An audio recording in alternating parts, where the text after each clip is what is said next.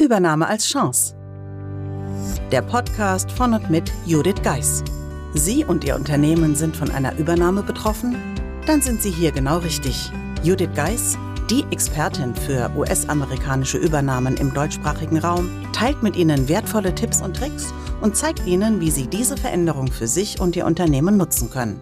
Ganz nach dem Motto: Take the Chance. Hallo und herzlich willkommen zum Sommer-Special des Übernahme als Chance Podcasts.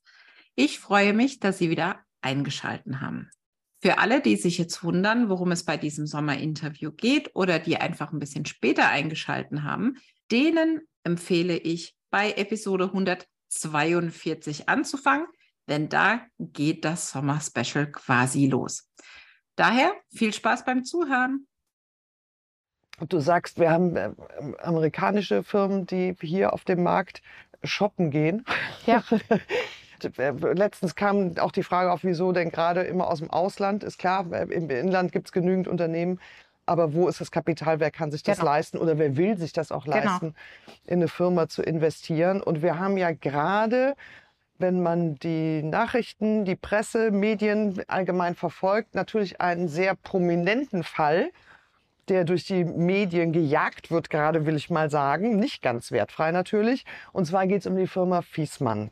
Und Fiesmann ähm, ke- kennen Sie wahrscheinlich auch. Das, das sind die zwei S, die so übereinander liegen in dem Logo. Ähm, ich sag mal, Weiland, Fiesmann, das sind ja diese großen äh, Thermehersteller. Vielleicht kennt man es daher auch. Und Fiesmann hat aktuell eine Unternehmenssparte verkauft. Und zwar die Sparte Wärmepumpen. Jetzt sehe ich die Schlagzeilen. Jetzt sehe ich, was passiert, lese die Überschriften und habe das Gefühl, dass das sehr in der Kritik steht und sehr, sehr bewertet wird und zwar nicht äh, äußerst positiv. Und da würde mich mal interessieren, wo du ja quasi aus der Materie kommst. Wie nimmst du das wahr und wie ist deine Meinung dazu? Also es wurde ja getitelt, glaube ich, die ersten großen Artikel waren Ausverkauf einer Spitzenindustrie. Ne? Ende Standort Deutschland und die Amerikaner nehmen uns alles weg. Früher waren es die Heuschrecken, jetzt war es der Fall. Und ich muss sagen, ich habe mich dann versucht, wirklich in die Situation reinzuversetzen. Ich bin ein Mitarbeiter von dort und er liest es. Wie soll ich da noch positiv darauf reagieren können? Wie kann ich erstmal dann in der Situation abwarten? Ja, es ist ja klein, kein kleiner Teil des Unternehmens, sondern man sagt zwar, der Teil, der übrig bleibt, ist eine Milliarde Umsatz pro Jahr, was ja nicht gerade wenig ist, aber letztlich ein Großteil der Mitarbeiter ist nun mal jetzt Carrier-Mitarbeiter und nicht mehr von Fissmann. Dann können andere wieder sagen, ja, der Name bleibt gleich und so weiter, wissen wir alles. Irgendwann verschwindet der Name gegebenenfalls dann doch. Aber was man mit dieser Pressearbeit letztendlich dann auch den Mitarbeitern antut, ist unfassbar für mich, dass man das nach wie vor so macht. Aber wir hatten beim letzten Mal ja auch gesagt, toll, endlich hat, hat jemand da zukunftsfähig ein Unternehmen gekauft, das dann auch in der Nachfolge gelöst ist. Das liest kein Mensch, aber Ausverkauf einer Spitzenindustrie. Das ist der eine Punkt. Und der andere, den man nicht vergessen darf, ist die, die verkaufen. Also die Familie wurde ja diffamiert in alle Richtungen und was sie denn alles da so machen. Und da muss ich sagen, wem steht das denn zu? Wirklich zu urteilen, was eine Familie da mit ihrem Unternehmen macht. Und äh, der Fokus war ja auch so, es passiert über Nacht. Und dann gab es ja auch die Presse, die, äh, die wirklich mal die Familie gefragt hat, im Rahmen des Ukraine-Kriegs ha- haben sie angefangen, Verhandlungen zu führen. Und die Verhandlungen sind nicht zugunsten Carrier ausgegangen, weil da das meiste Geld war, sondern weil Standortsicherung, Mitarbeitersicherung und so weiter gegeben war. Aber das hat keiner mehr gehört, sondern da hat jeder dann nur dieses, dieses Gespenst gehört. Und ich hatte dir ja auch gesagt, ich habe so ein paar äh, Beiträge dann auch gelesen, wo ich gedacht habe, die hätte ich schreiben können, weil die dann gesagt haben, das ist kompletter Blödsinn, was ihr da macht.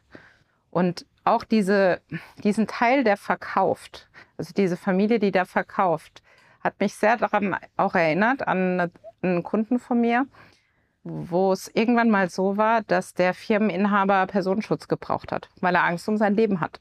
Ja, wo man dann auch sagt, Leute, äh, bleibt mal bitte ganz deutlich mit, mit den Füßen auf dem Boden.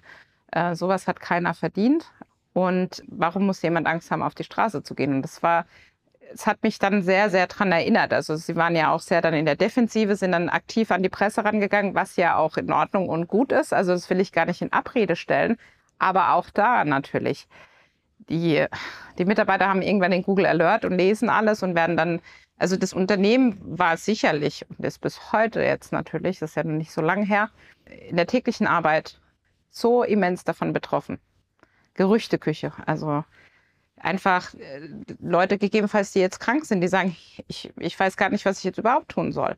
Und dann auch wirklich dieses, ja, ein wirklich tolles deutsches Unternehmen, so wird es ja auch getitelt, das dann irgendwie dadurch irgendwie fast lahmgelegt wird. Und da muss ich sagen, wir wissen, das andere hört sich nicht gut an, aber man würde sich einfach wünschen, dass man das einfach differenzierter äh, betrachtet. Ich meine, das ist ja in den Medien bei mehreren Themen so, ist ja nicht nur dieses Thema, aber auch da wirklich an, an die Mitarbeiter dachte dann zumindest von Seiten der Presse niemand mehr, weil die Schlagzeile war wichtiger und das ist das, was schade ist.